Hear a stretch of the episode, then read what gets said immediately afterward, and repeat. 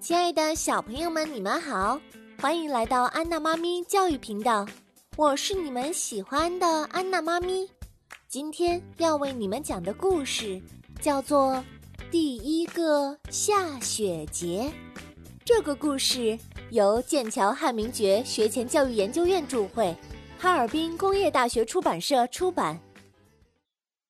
雪下的可真大呀！这是今年的第一场雪，动物们都躲在温暖的家里，懒得出门。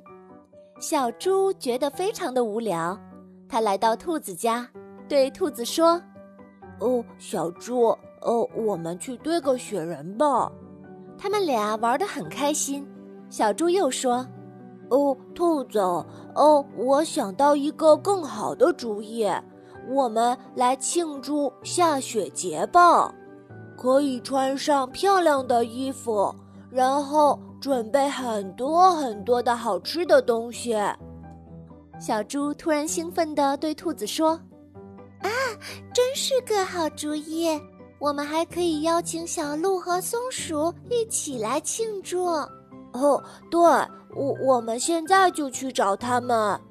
小猪和兔子兴奋地把举办下雪节的事儿告诉了松鼠和小鹿，松鼠和小鹿听了也很激动，大家约好各自回家准备一份食物，然后带去兔子家聚会。小鹿回家找出了秋天晒好的苹果干和香蕉片，围上一条新织好的毛线围巾。兔子呢，做了一份曲奇饼干，披上了一件很漂亮的披风。小猪呢，做了一份红薯蛋糕，戴上了一顶新买的帽子；而松鼠拿出了一包坚果，穿上了一件蓝色的马甲。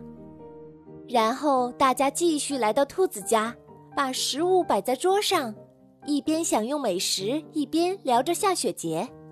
这个时候，有人来敲门，兔子打开门，是小猴子。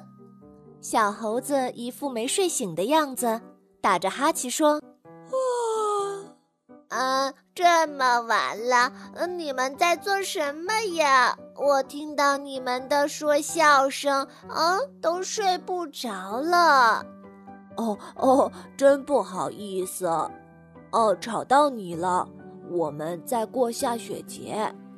嗯，下雪节？啊，我第一次听说这个节日。